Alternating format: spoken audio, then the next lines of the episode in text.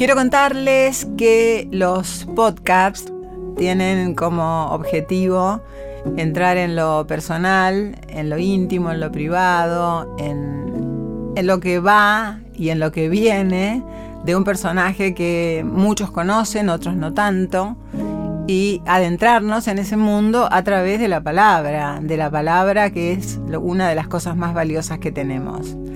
Hoy estamos en el podcast del Te Escucho con Esteban Prol.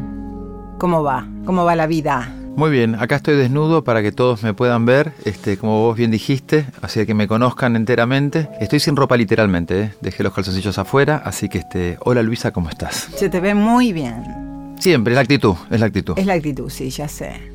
¿Por qué elegiste eh, ser eh, maestro de jardín de infantes? Porque un día me di cuenta que iba a ser papá y no tenía ni idea cómo tratar a un niño. Y desde muy chico, no sé por qué, sabía que soy medio Susanita en el fondo. Siempre quise tener una familia. Para mí, creo que mi único deseo real en este plano dimensional que me tocó en este corto tiempo era tener una familia, un amor y una familia. Y eso es lo que quise. Y desde muy chico, che, bueno, yo mm, crecí sin, obviamente sin padre. Entonces, bueno, y yo soy el día de mañana. Creo que era una, no sé por qué.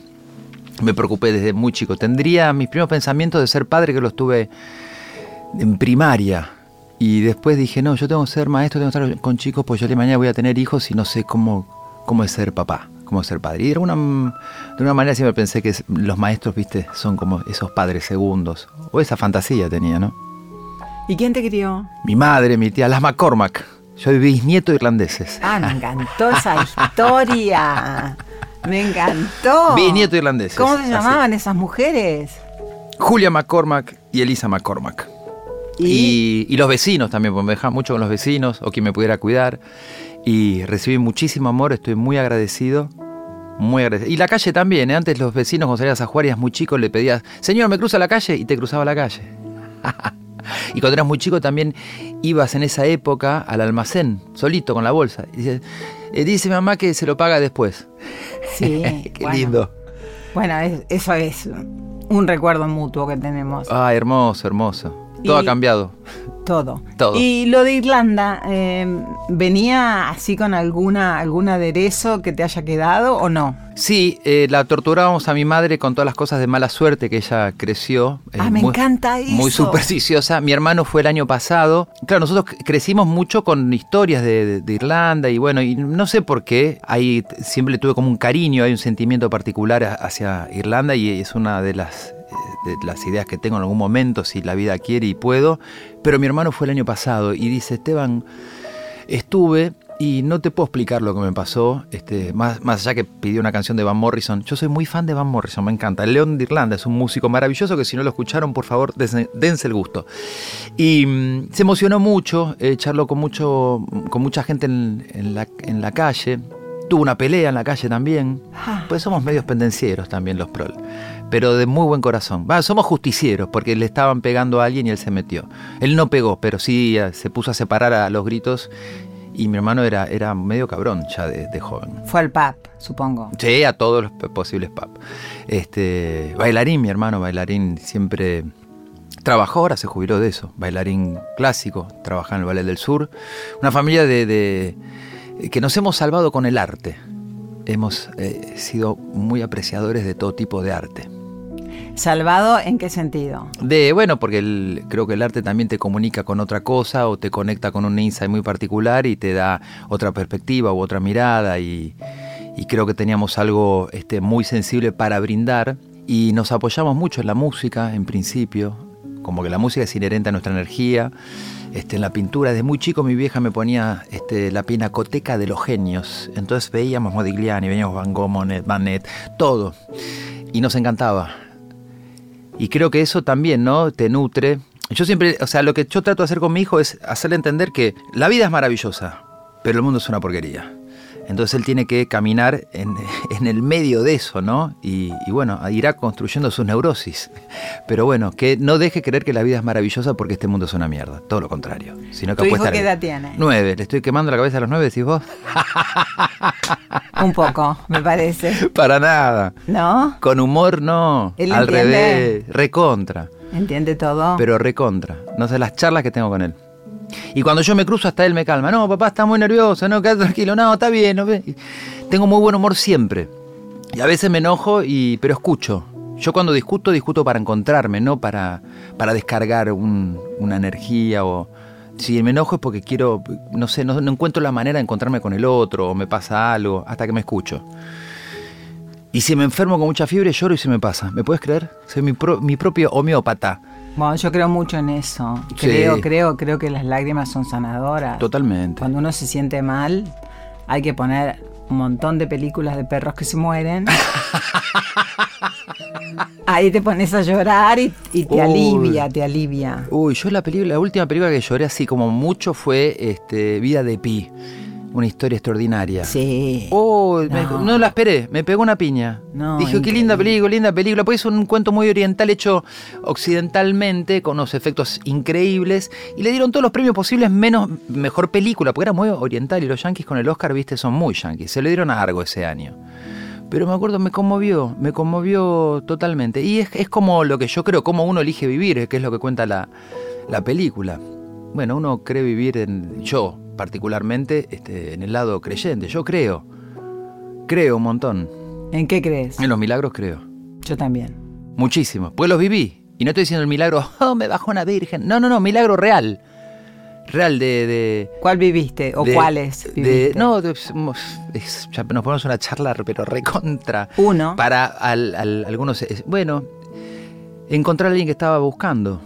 Eso es un montón. A tus orígenes. Y que buscarlo, buscarlo, buscarlo, desearlo y en un momento... Lo que pasa es que tiene como un montón de condimentos y no me, van, no me va a dar el tiempo, pero sí este, quiero que quede sentado que sí creo en los milagros. Porque los milagros son concretos, no son este que parece que algo. ¿Viste cuando uno está con esta cosa que dice de, de Chopra del sincrodestino o como señales? Sí. Bueno, uno se va construyendo con esa señales y en un momento aparece revelado el, el mensaje. Ah, es por acá. Y como uno no cree y quiere controlar todo el tiempo, ¿no es cierto? ¿Sos muy controlador? Muy, muy. Pero a veces relajo. Cuando mi hijo me dice, che, papá, cálmate. Sí, tienes razón. A pesar de que eh, me he dejado llevar mucho por, por, el viento, ¿no? Decir, bueno, voy por acá, está todo bien. Soy muy intuitivo también. Pero hay momentos de decir, si no me salen las cosas como yo quiero, es, ¿estaré yendo bien por acá? ¿Tiene corazón este camino, como diría Castaneda? ¿Qué pasó de, eh, de pasar de eh, un una habitación llena de nenes con vestidos a cuadrille, rosa y celeste. No el, uniforme era azul. No sé qué, salita te, tocó a vos. Todas, sale de dos, sale de tres, sale de cuatro, sale de cinco. Bueno, ¿cuántos años ahí? Diez años. 10 años. 10 años de, maestro de nivel inicial, maestro de, jardín, eh, maestro jardinero, también maestro de recreación, animaba fiestas, maestro de colonia, sí, trabajé muchísimo. ¿Desde qué edad hasta y qué Yo empecé animando fiestas a los 13 años, haciendo ya después colonias de vacaciones a los 15, después en recreación a esa misma edad, adolescente. Trabajaba como maestro de recreación, después me vieron como pasta de campeón con alma de payaso, como dice la canción, en, en el jardín y me empezaron a llamar para hacer suplencias en jardín. Después ya quedé efectivo y en ese momento me volqué totalmente a la docencia, pues yo ya venía estudiando teatro de los 12 años, mucho tiempo desde muy chico. Y a los 19 ya colgué, dije, no aguanto más a los actores porque creen que lo que hacen es muy importante. ¿Qué le queda a un médico, una enfermera? ¿No es cierto? ¿Y cuándo decidiste que tu camino era la actuación, que era por ahí? Yo no decidí, creo. la vida me fue como llevando en este juego que tengo, que insisto en tener, en divertirme y pasarla bien. Me llaman para hacer un trabajo, para mí un trabajo más y era detrás de cámara en un programa que se llamaba El Agujerito Sin Fin, que lo conducía Julian Wage, y hacía personajes detrás de cámara, me divertía, ganaba una plata que equivalía a los dos turnos que hacían en la escuela, lo cual no lo podía creer, y lo gasté en una misma noche, este, el primer mes, invitando a todos mis amigos a comer. Digo, muchachos, hasta 800 pesos pago. Entonces, una mesa larga, todos comieron, iba haciendo con mi novia que lo pagó con la tarjeta, digo, pará, después te doy la plata, y fuimos haciendo la cuenta y gastamos esa plata en esa noche para todos mis amigos para celebrar. Y eso fue la primera vez que, aparecí en un canal, que era el canal 13, cerca de mi colegio primario, me acuerdo. Y al otro año me dicen, bueno, queremos que estés delante de cámara. Y después me dijeron, y queremos que hagas una tira adolescente. Y queremos... Bueno, dije, bueno, Dios, si este es mi camino, seguramente algo tengo para contar y compartir. Cuando te dijeron que hagas una tira adolescente. Me pareció una porquería. ¿La idea o la tira? No, nunca me gustaron las tiras adolescentes, nunca las consumí. O sea, tenían una mirada mucho más punk, si querés. Este, o no me interesaba. La realidad para mí estaba afuera, en la calle. Me iba, o sea, hacía otra cosa. ¿no? ¿Estamos hablando de verano del 98 o de.? No, de montaña rusa. De montaña rusa. Que lo están dando en, volver. Nunca fui muy fan hasta que encontré como un grupo muy lindo de, trabajo, tanto producción, técnicos como el, elenco, y la pasaba muy bien, aunque no me sentía identificado con el, el, programa, pero la pasé tan lindo esos dos años que los recuerdo con muchísimo cariño y mucho amor. Hasta el día de hoy nos seguimos hablando, viendo y compartiendo. Así que fue como un quiebre para todos nosotros. Lo que es perder la, el, el anonimato, si querés, de caminar en la calle y ya empezás a tener como un nombre o que la gente te reconozca y era como fuerte eso. Sí, porque además eh, las chicas, algunas se enamoraban del galancito preciso y otras se, se, enamoraban del antihéroe que eras vos. Sí, toda la vida, sí. Vos sabés que es una opinión, pero podés rebatirla. Yo creo que los antihéroes ganan más que los galancitos. Lo sé. lo sé, lo sé, lo sé. O sea, todas buscan después el pirata. Es así. Se casan con el de la billetera, pero decís, se enamoran con el del parche. Eh, ¿Te pasó lo mismo con Verano del 98? Con Montaña Rusa, sí. Eh, sí, pero ahí creo que cerré desde algún lugar y no entendía. Era un código que la verdad que desconocía. Este, siempre busqué como otro tipo de profundidad, otro tipo de perspectiva, otro tipo de mirada con mi compañero, con quien estuviera. Siempre me interesó saber con quién estaba. digamos, siempre si me acercaba a alguien me, gustaba saber quién era realmente. O sea, hacer toc toc, ¿quién sos? ¿Qué onda? ¿Qué, qué pasa? Y eso por ahí pasaba esa onda, ¿no? Como que había un vínculo, no sé, más lindo, qué sé yo. Me gustaba más charlar y escuchar. ¿Y cuándo empezó a aparecerte el papel más agradable o empezaste a sentirte más cómodo con lo que hacías? Cuando hacía Cablín, que era una señal 24 horas eh, infantil, que fue justo en el segundo, el, terminando el primer año de montaña rusa, yo necesitaba hacer otra cosa que tuviera más que ver con mi energía. Y fue una señal que duró cuatro años, que mucha gente la recuerda con mucho cariño, porque realmente era como un, e, un equipo chico con corazón grande y nos divertíamos creativamente y era maravilloso, pues yo entraba a las 9 de la mañana y no sabía bien a qué hora salía porque me divertía tanto y la pasaba tan bien que nos quedamos como creando y armando cosas y fue como muy divertido. Y tuvo como mucha aceptación, muchos premios, mucho reconocimiento, o sea, hasta el día de hoy me sigue dando como momentos así gloriosos, así de mucho reconocimiento y mucho afecto de la gente. Paralelo a esa época, ¿había teatro, había cine o todavía no? Yo, mi primera experiencia en realidad fue en cine. Tenía 18 años, me mandan un casting, yo estaba estudiando teatro, y voy y nada, hice lo que hice, qué sé yo, no tenía mucha idea, la verdad. Iba a jugar. Y me llaman y me dicen, mira, de 300 chicos elegimos a 19. Y bueno, entre esos 19 estás vos, queremos que hagas esta película. Uy, qué lindo. ¿Cómo se llama la película? La historia oficial.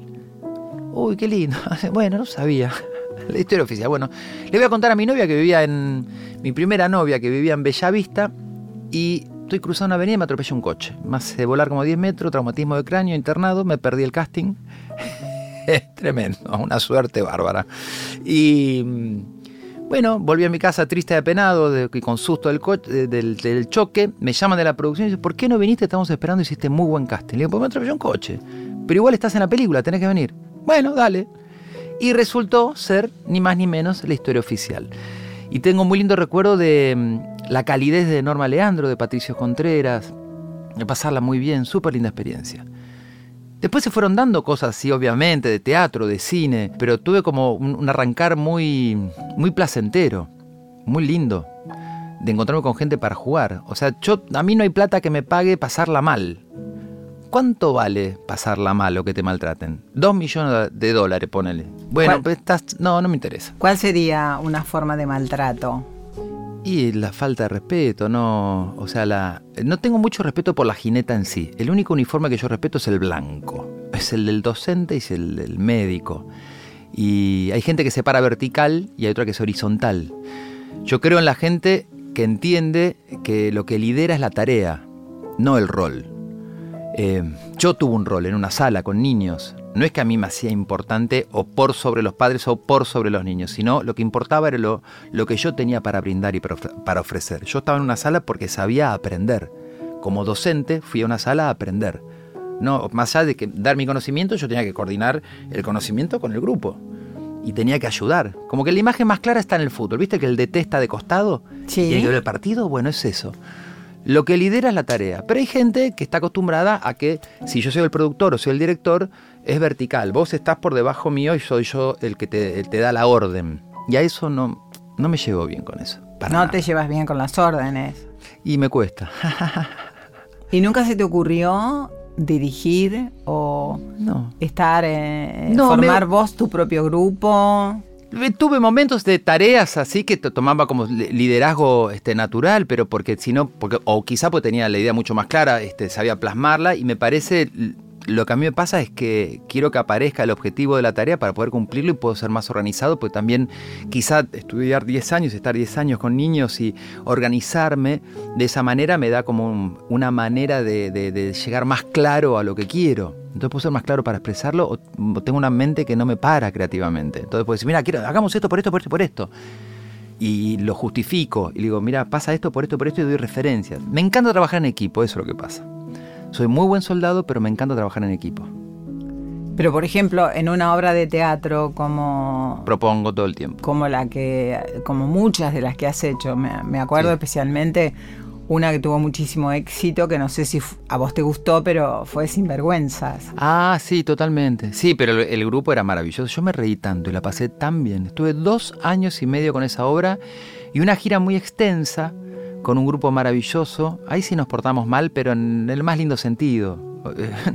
Me divertía mucho. La verdad que fue hermoso. Era la, la versión de la de película Full Monty, de la Full película Full Monty, Monty, sí, sí, totalmente. de los de los este, De los- desempleados. Los, desempleados. Contalo, contalo. Claro, eh, Full Monty, digamos, sin vergüenza era una obra de teatro que contaba, digamos, puesto acá en nuestra geografía y nuestra historia, desocupados, que la única manera creativa que, que encuentran, pues se juntaban, no tenían trabajo, vendían diario por kilo, hacían lo que podían.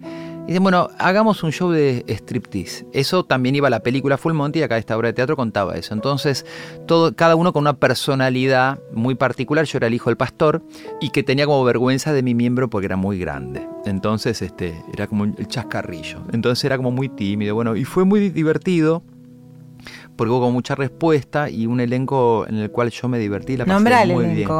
Fabián Bena, Tuti Siliberto, Juan Palomino, Arturo Mali, Cutuli. Y es que Arturo Mali falleció en la Sí. gira. Y fue durísimo eso, eso sí fue muy duro. Recuerdo eso. Porque lo amábamos. Y yo lo amaba, lo era lo que me divertía. Él era peor que todos. El humor de Arturo era. Estaba una, una octava arriba nuestra. Era como. Arturo estaba loco, pero lindamente loco. Que vos querías compartir, salir. Era un personaje enorme. Muy divertido. Así que agradezco esas experiencias. Le he pasado muy bien. ¿Y dónde más la pasaste bien? Donde estoy suelo pasarla bien.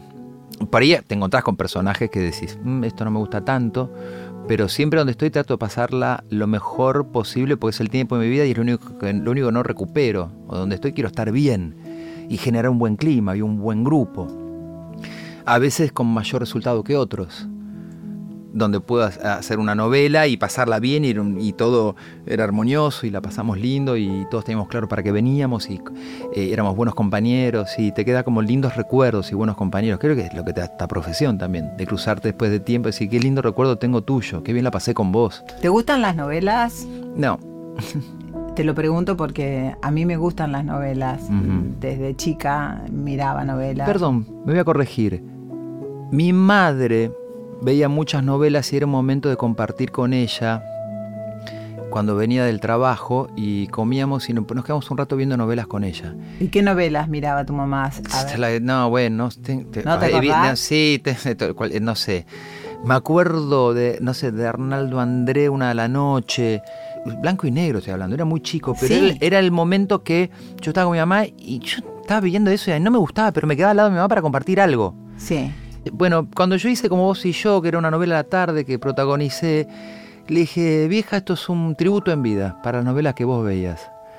O sea, particularmente no, nunca, no es un género que yo consuma televisivamente, tampoco consumo mucho televisión, pero sí me encantan las películas románticas y me encantan las historias de amor, pero mm, las novelas, o sea, me hacen acordar un poco a mi mamá y al haber hecho esa novela le dije, es un tributo en vida para vos. Tengo la vergüenza de decir que eh, cuando hicimos esa novela, este, me acuerdo que Telefe puso Los Simpson, Los Simpson ni más ni, ni más ni menos, y ganaba nuestra novela. Después nos tiró con La Niñera, la de Fran Dresner, es, bueno, la, la original, tampoco ganaba nuestra novela. Yo le gané a Los Simpson, lo que puedo decir. Vergüenza porque yo hubiera mirado Los Simpson, pero fue muy linda experiencia, eso es lo que yo te cuento, de que todo fue muy armonioso.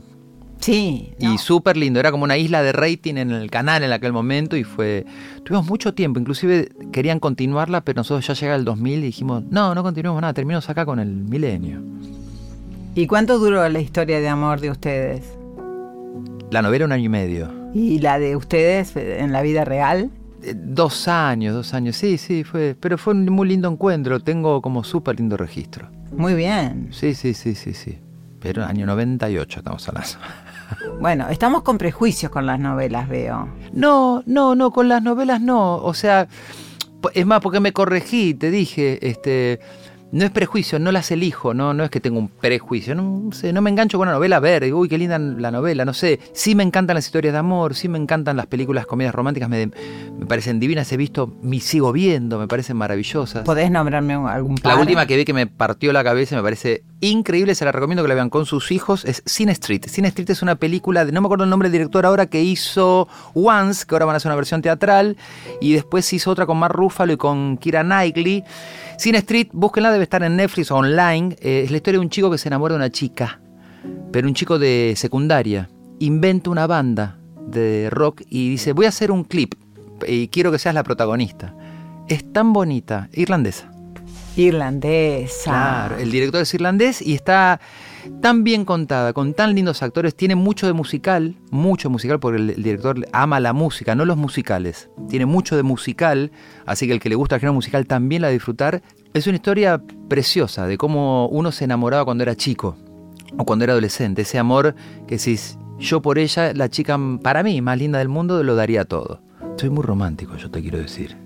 Yo, la vida sin romanticismo no tendría mucho sentido. ¿Y en qué se nota, además de que te guste ver una comedia romántica, en qué se nota en lo cotidiano que sos romántico? Y que me muero de amor con quien estoy. y se nota en eso, qué sé yo. En los gestos, en qué es lo que hago. En que me gusta hacerla reír. ¿Qué más? Que tengo buen sexo. ¿Eh?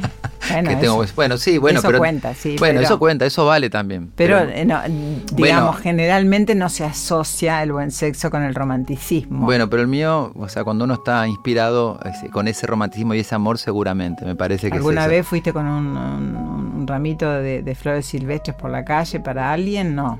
Mira, te voy a decir algo, te lo resumo. Un, suelo comprar muchas flores, inclusive para mí. Me gusta que en mi casa haya algo vivo. O sea, me gustan las flores. Me gusta que haya flores. Me parece algo hermoso. Y a mi hijo le enseño eso.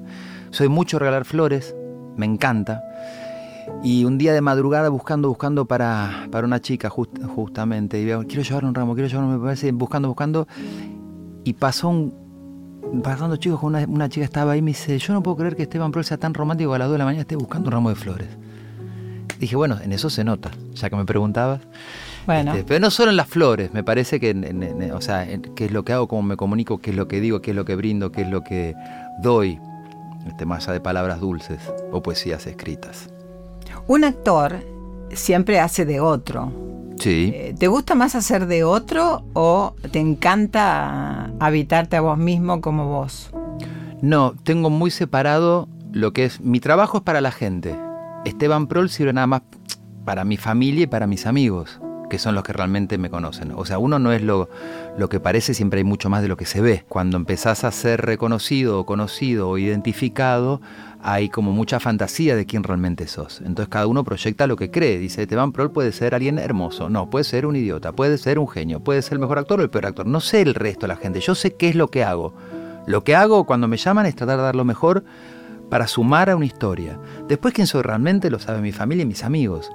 Entonces me pagan para hacer otro, para interpretar algo, un color que sume a esa este, escala cromática y que cuente una historia que sea un reflejo que te haga eh, pensar, emocionar, reflexionar, cambiar algo, tener una idea, salir con una inspiración. Ojalá, es lo más lindo que le puede pasar a un artista. Gracias por tu trabajo porque me inspiró a esto. ¿Qué es lo que me ha pasado a mí? leyendo, escuchando música, viendo un cuadro o algo y dice, esto me inspira a esto. Creo que es la, la misión del artista, socialmente creo que es eso. ¿Te importan los premios?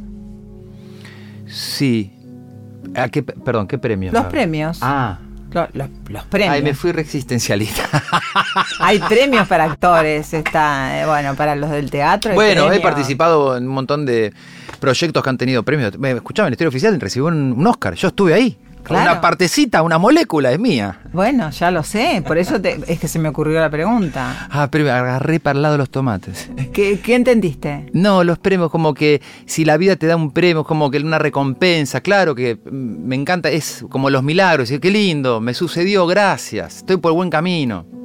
Mira, tuve como mucha suerte de estar en programas muy premiados, de subir a buscar premios eh, y, y de compartirlos, y es fugaz. Tuve la suerte de laburar con gente muy talentosa, muy talentosa, donde se paraba la calle y hasta Perón podía, eh, pedía por, estas actrices. Y caminar de brazos ya más grandes con ellas, ayudándolas a llegar al teatro. Y, pasa todo tan rápido, tan rápido, que si uno se cree esto que es efímero, decir, bueno, yo soy importante, yo a la gente le digo, la gente me reconoce, creo que queda atrapado en algo que no te deja crecer. Y es penoso eso, cuando ves que alguien se quedó en el pasado. O sea, en medio espinetiano lo mío, yo creo que lo mejor está por venir siempre. Y tengo un montón de cosas para hacer y no me alcanza esta vida. ¿Te encanta Spinetta? Muy mal, todo. Cortaba jamón en el almacén para comprarme al- alma de diamante. Este, lloré mucho cuando. Para mí era un faro, una luz, un referente, que es lo que hace falta. Vendrán otros, hay otros seguramente, pero Spinetta particularmente él era. O sea, tengo todo, Spinetta, tengo todo lo posible. Esa, hay que recurrir a él, porque te da como una luz, ¿no? En momentos oscuros. Generalmente cuando uno se identifica con un cantante o con un escritor, Sí. Dolina dijo una vez una frase que me parece atinada para darle el copyright a él, porque no es mía. Él dice, nos enamoramos de esas personas que dicen algo que nosotros ya sabíamos adentro y que no lo podíamos decir.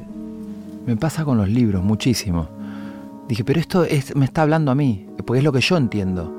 Bueno, yo creo mucho eso. A veces entro a una librería y digo, bueno, eh, a ver, bueno, no- por ahí hay un libro para mí que me está esperando. Y me aparece o no me aparece. Y tengo como ese juego, entre comillas, mágico. Le digo, bueno, a ver, ¿está o no está? ¿Está el libro hoy para mí? ¿Necesito este libro o no? ¿Aparece o no? Y por ahí no aparece. O de repente sale y digo, claro, era esto. O me, me pasa así de, de- que eso me parte la cabeza, de estar pensando en alguien, dobla- doblaste la esquina y apareció. O estoy pensando en vos y de repente te- me llaman. ¿Por qué si yo estoy pensando en vos me, me, me llamás justo? ¿Por qué si yo necesito esto en este momento me aparece? Porque es milagro. Bueno, sí, seguramente. Y lo que tengo, voy a escribir un libro de milagros. Me voy a hacer como el místico. ¿Y por qué no? No, no, no, no. Sería una falta de respeto. ¿Por qué? Eh, Aquí No, no, pues lo puedo compartir en un lugar lindo, o sea, pero ¿Qué libros te gustan? Eh, por ejemplo, No, tres, le- tres, no. decime. Tres libros que hayas leído en tu vida que vos sentís que... Ahora estoy leyendo a mi hijo El Principito. El libros infantiles Flix de Ciraldo, que me parece una genialidad. Ciraldo es un autor brasilero, me parece un tipo enorme. Leo mucho poesía también, pues me gusta. Eso es de mi, de mi madre, que mi madre siempre me leía poesías este, cuando venía a la cama y se acostaba al lado mío, yo iba a dormir, era chico y me leía. ¿Y recordás algún poema que, o, algún autor? No sé si es el día para recordarla, pues sí, yo creo digo una poesía de mi madre voy a llorar. Debo estar sensible hoy, así que dejémoslo Bueno, no importa, pero necesito saber qué poesía o qué estilo de poesía o algo que te... Mira, lo primero, con lo primero que empecé, que yo conecté, que seguramente mi mamá me leía Pablo Neruda Benedetti, que fueron autores como muy criticados, como una actitud muy snob, ¿no? De como si era poesía, no era poesía. A mí me la fuma. Eh, todo lo que te inspire este, está buenísimo. Y después ahí empecé, fui con Miguel Hernández, después empecé con Rimbaud, o sea, y, y fui, qué sé yo, hay un montón de, de poetas hermosos. Y después libros que yo haya... no, leo mucho ahora biografías, me gusta mucho. Por ejemplo, de Coltrane leí tres. Tres libros que hablan de John Coltrane, un saxofonista de jazz que tocó mucho con Mal Davis y me encanta. Y es un tipo que me parece que tiene como un, paradigma de artista que yo admiro. Cuando él hace My Favorite Scenes, que es el tema famoso de La novicia rebelde, pega como ese hit, ¿no? De wow, qué bien Coltrane haciendo el tema de la Luisa No Rebelde. se puede creer. Claro, y dice, bueno, bueno, hace más, hace más cover de y dice, ya lo hice, decía él. No, negro, no entendés nada, vení, vamos vuelta, pará, escúchame. Acabas de vender un montón, hace más de lo mismo, pone yo de plata, ya lo hice, voy a hacer otra cosa. Y el tipo se respetó como artista, y en vez de ir para el reconocimiento, la popularidad, el dinero, todo, o sea, todo eso que decís, es como el, el anillo del, del Señor de los Anillos, tomá, te doy todo. Y él dice, no, la verdad que no. Y le pasa, él quería identificarse con lo que hacía, con lo que construía, con lo que creaba, tenía una búsqueda mucho más espiritual, estaba en búsqueda constante, y me parece que respetó su tiempo. Este, digo, bueno, yo estoy acá en este momento, y en este plano y me tocó ser este, este negro que soy yo, John Coltrane, y me encanta. A ver qué hago con este tiempo. Me parece que uno después cuando pasa a otro plano rinde cuenta. ¿Y vos qué hiciste con el tiempo que te di, con el cuerpo que te di? ¿Qué hiciste? Y no, dice, mm, quiero aprovechar los dones que tengo de la mejor manera posible. No sé si siempre me dan los huevos, pero haré lo mejor que pueda. Bueno, no sé, digo, me dijiste tres libros, justo leí tres de Coltrane, pero Leonard Cohen también es una biografía que he leído dos veces porque me encanta. Me encanta la poesía de Leonard Cohen, me encanta la música de él. Leo muchas cosas de, sobre todo de música, últimamente de un tiempo a esta parte. Me divierte más este, la- la vida de la gente, con problemas reales. Y digo, bueno, ¿y cómo hiciste vos para superar esto? Dije que pasaste un momento tan difícil, siendo un hombre de color, tan excluido, tan este, relegado socialmente, con tan pocos derechos. Bueno, me gusta la historia, la, las historias de vida. ¿Viste la película, la de la que está ahora en cartel todavía, Green la de? Vigo? Esa. Maravillosa. Maravillosa. Bueno, Pero es increíble, o sea, porque cuenta la historia de amistad, punto. Es, que es como Es nace. eso. No, no, o sea, hola, emoción. Emoción, la vi, me acuerdo, eh, eh, dije, no lo puedo creer. ¿Cómo puede ser una historia tan chiquita? Digo, No, es, es una cosa, es un músico, un concertista. Bueno, a Nina Simone le pasó, si querés, este, este tuvo mejor final, porque es, eh, eh, o sea, no solo es un hecho real que es maravilloso, y Nina Simone también quería ser la, la primera concertista clásica negra. Y, le ganó una beca y después decía, no, sí, todo bien, negra, no tocas más porque vos sos negra, se acabó. Y después se reinventó como Nina Simone. Y después de grande, o sea, ese instituto que la rechazó le dio como una, un diploma de honor. Dice, sos una gran pianista. Pero bueno, esa gente que abre caminos. Dice, bueno, yo abro caminos para que creo puentes. Me gustaría ser parte de eso. Ser un agente de cambio, construir un puente y sumar con otra gente. A que uno pueda ser libre, que uno pueda elegir, que uno tenga derechos. Que haya de todo para todos. Pues nos convencieron que no hay de todo para todos. Y que, de algún lugar, ellos tienen que tener algo que nosotros no vamos a tener nunca. Y ellos tampoco. Nunca van a ser tan felices como nosotros. nunca. Nunca. ¿A qué le tenés miedo? A mí. Le enseño a mi hijo que el miedo está en la cabeza, el peligro es real. El mayor enemigo es uno mismo. No hay nada, no hay nada. Lo único, la única cagada es que antes no le tenía miedo a nada, ahora que tengo un hijo, te lo comentaba antes, este, ahora vivo asustado. Porque uno como padre, viste, quiere, eh, no sé, que- quiere llenarle el corazón de amor y que, y que sea fuerte y que confíe en él, porque el mundo es muy hostil. Que la vida es maravillosa, ni lo dudo. Pero lo quiero preparar y dice, mira que va a haber gente que te va a decir que no. Que no servís, que no podés, que no sabés, que sos un idiota, que sos feo, que no, que no tenés talento. Está lleno de eso. Le enseño a fortalecer su corazón. Todos los días. Miedos de los que ahora... A la muerte no, ponele. A sufrir un poco. A sufrir. Y sí, pues, o sea, tengo miedo. Tengo miedo de eso, de sufrir. No me gusta. Y no me gusta. Y ya me ha pasado de sufrir, ha pasado para el orto. Y dije, bueno, me, me una vez más, digo, espero poder pasarlo. Te diré que extrañar a mi hijo es algo que me ha costado mucho.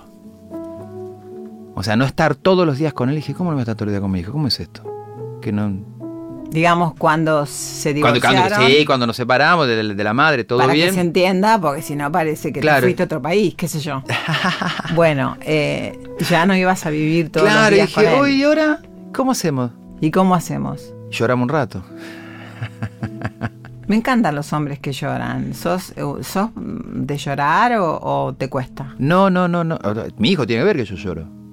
¿Qué soy? ¿Una piedra? ¿Un golem? ¿Una estatua? No, no. Son parte, parte de los sentimientos. No me gusta, por ejemplo, en este un pensamiento más oriental. Uno puede llorar de emoción cuando muere alguien. Pero no me gustaría el día de mañana que, eh, no sé, mi hijo llore de mucha tristeza si yo el día de mañana no estoy más a su lado, más a su lado, porque también lo que yo le enseño es, papá va a estar siempre, siempre, ahora en este plano y siempre. Nada me separa de vos, no hay nada. Desde el alma no hay nada, del corazón yo cuando esté más físicamente voy a estar en su corazón y yo voy a estar a su lado. Y le, mira, y peor todavía, porque como fantasma soy más rompe pelota. Lo tomo siempre con mucho humor y quiero que él se ría, porque el humor es un arma y es lo único que eh, en este mundo tan, tan difícil este, me parece que te, es una herramienta. Tenés que, bueno, Benedetti, defender la alegría. Benedetti. Claro, tenés que defender la alegría. Defendamos la alegría. Claro, tenés que defender la alegría. Para eso estamos haciendo lo que estamos haciendo. No se da ni un puto centímetro a esa gente que realmente quiere el mundo para ellos solos. Porque si no lo ganan, vos viniste del lado de lo bueno, te jodiste. Vamos a laburar para la gente, vamos a hacer las cosas buenas para la gente, para todos. Hay, un, hay una historia que investigué que se llama, eh, que tiene que ver con las cinco zonas azules. Epa. Son cinco zonas azules que existen en el mundo. Una está en, en Okinawa, en Japón, otra está en Italia, otra está en Loma Linda, en California, otra está en Grecia y otra está en Costa Rica. Estas zonas azules se llaman así porque la gente que vive ahí tiene 100 o más de 100 años y está sana.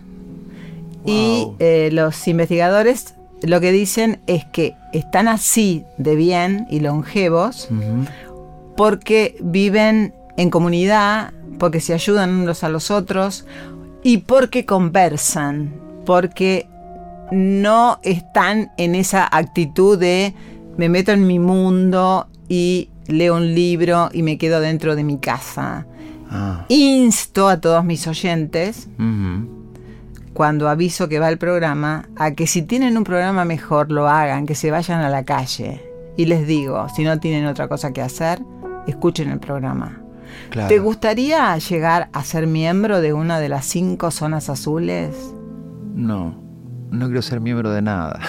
No, quiero decirte, Es ¿te chiste, gustaría llegar a los cinco, a, la- a A los los 100 cien- no, años? no, no, no, no, 90? no quiero vivir para siempre, honestamente. No, para siempre no, 90. Y 90 es un montón. Te da el cuerpo a los 90. Yo lo castigué mucho. Me imagino yo a los 90, viste, no sé, con una sillita así caminando. No, por ahí tengo una cabeza maravillosa y me disfruto igual, pero no sé.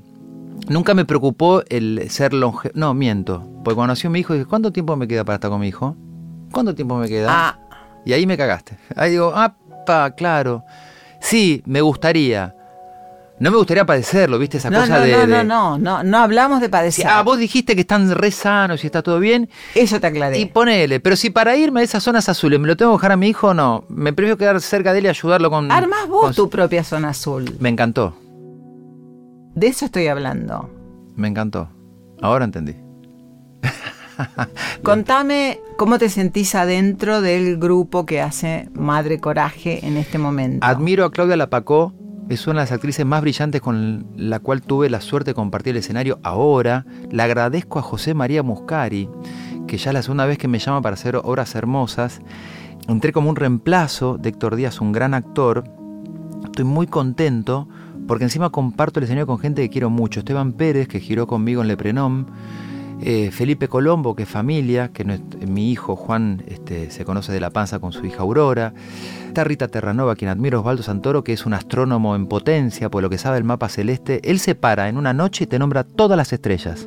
Te dice, esa es la constelación de tal, esa estrella se llama, tal, es un placer escucharlo, es maravilloso. Moro que no, no la conocía, divina, súper linda compañera. Iride Mocker, escuchen el nombre, Iride Mocker, hoy y siempre todos los premios le tienen que dar. La muda de madre coraje que hace, no puedo creer. Es decir, el talento, la ternura de esa cosa casi monstruosa que hace, pero con un corazón enorme, decís, no puedo creerlo. No te- es talentosísimo, obviamente es Brecht, de la mano de Muscari, estoy muy feliz. Me toca un personaje muy malo, muy feo, una energía horrenda, horrenda, que cuesta. Y me costó pararme y estar como... eh, hacer eso. Pero es como un juego, ¿viste? Cuando te toca el poliladron y te toca ser de policía. Nadie quería ser de policía, todos querían ser ladrones. Sí, todos. Bueno, todos. Entonces me tocó ser de policía. Y dije, bueno, lo tengo que jugar. en nombre de mis compañeros y por respeto a su trabajo lo tengo que hacer de la mejor manera posible. Y doy miedo. Vino Mario Pasica al, al, al camarín, la otra vez me dice, Esteban, qué lindo, y yo lo quiero y lo adoro y lo respeto mucho, que compartí Casa Valentina con él. Le digo, no, Mario, pero es la quinta función, por eso te digo, estás perfecto, no lo puedo creer. Y mucho, Rita de Ranova me dijo, boludo, no puedo creer, es como si no, hubiera, como si no hubieras estrenado hoy. ¿En serio me decís? Yo no me, no me creo mucho los elogios. Rita no miente. Hermosa. No me creo mucho los elogios, me encantan más las críticas, escucho más las críticas. No las destructivas, me, me chupan huevo, o sea, pero cuando vos me hablas bien, yo te escucho y digo, a ver, ah, bueno, esto me sirve, me sirve, ¿viste? Pero no tomo ni muy en serio lo, las malas críticas ni, ni, ni, los grandes elogios tampoco. Yo me conformo con saber que en el escenario o donde esté, haciendo una película, haciendo un programa, di lo mejor que pude en ese momento. Y lo sé, yo internamente lo sé. Y soy muy exigente. ¿Recordás alguna canción de Spinetta, la letra, de memoria? Ella también. Al, ¿Algún poema? Ella también, de, de memoria? Kamikaze, sí. ¿La recordás?